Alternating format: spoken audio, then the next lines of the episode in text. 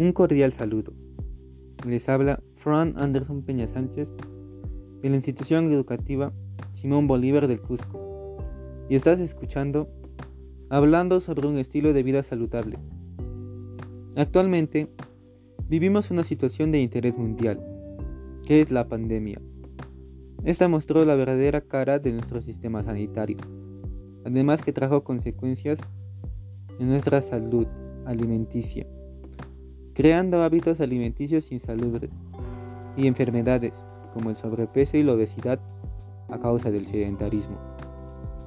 Es por ello que en este podcast escucharás información relacionada a salud alimenticia, además de consejos para el cuidado de esta.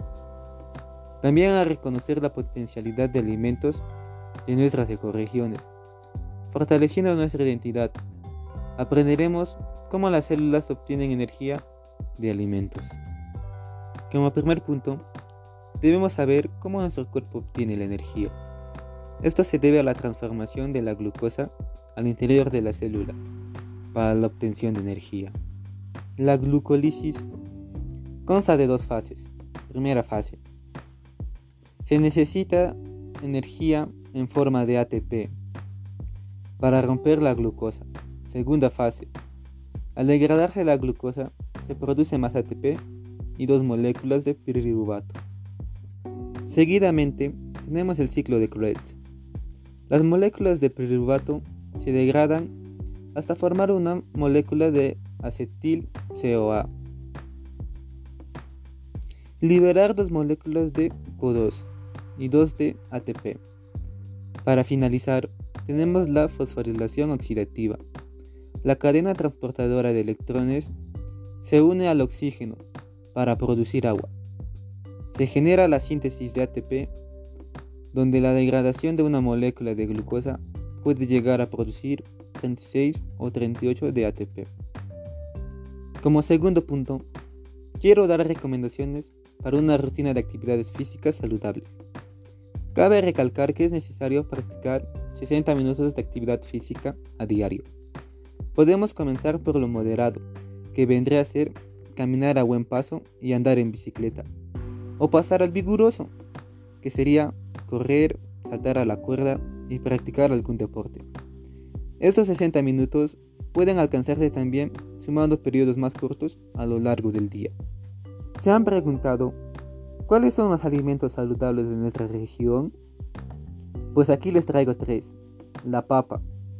Es una fuente de energía 100% natural que contiene vitamina C, B6, B3 y B9, además de poseer altos niveles de antioxidantes y nutrientes esenciales. Las habas son ricas en hierro, lo que hacen de este alimento que sea buen combatiente de la anemia. También aporta potasio que favorece el buen funcionamiento del sistema nervioso. El oyuco posee una gran cantidad de almidón azúcares, proteínas y es una fuente de glúcidos energéticos. Aporta 62 kilocalorías por cada 100 gramos.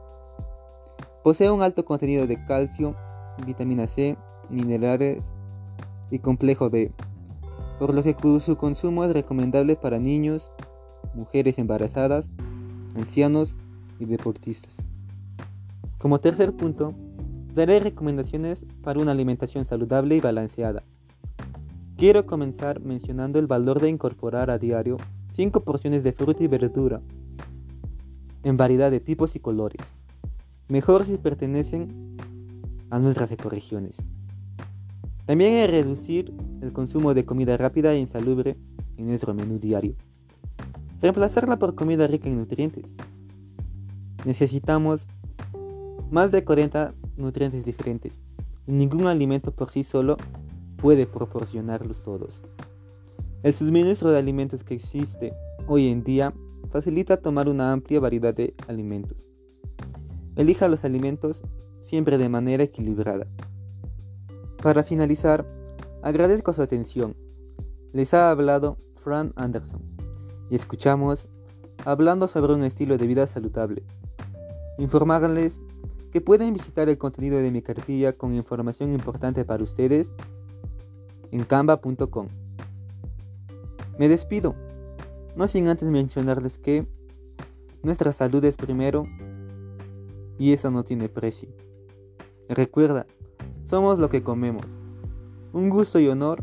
Conmigo hasta una próxima oportunidad.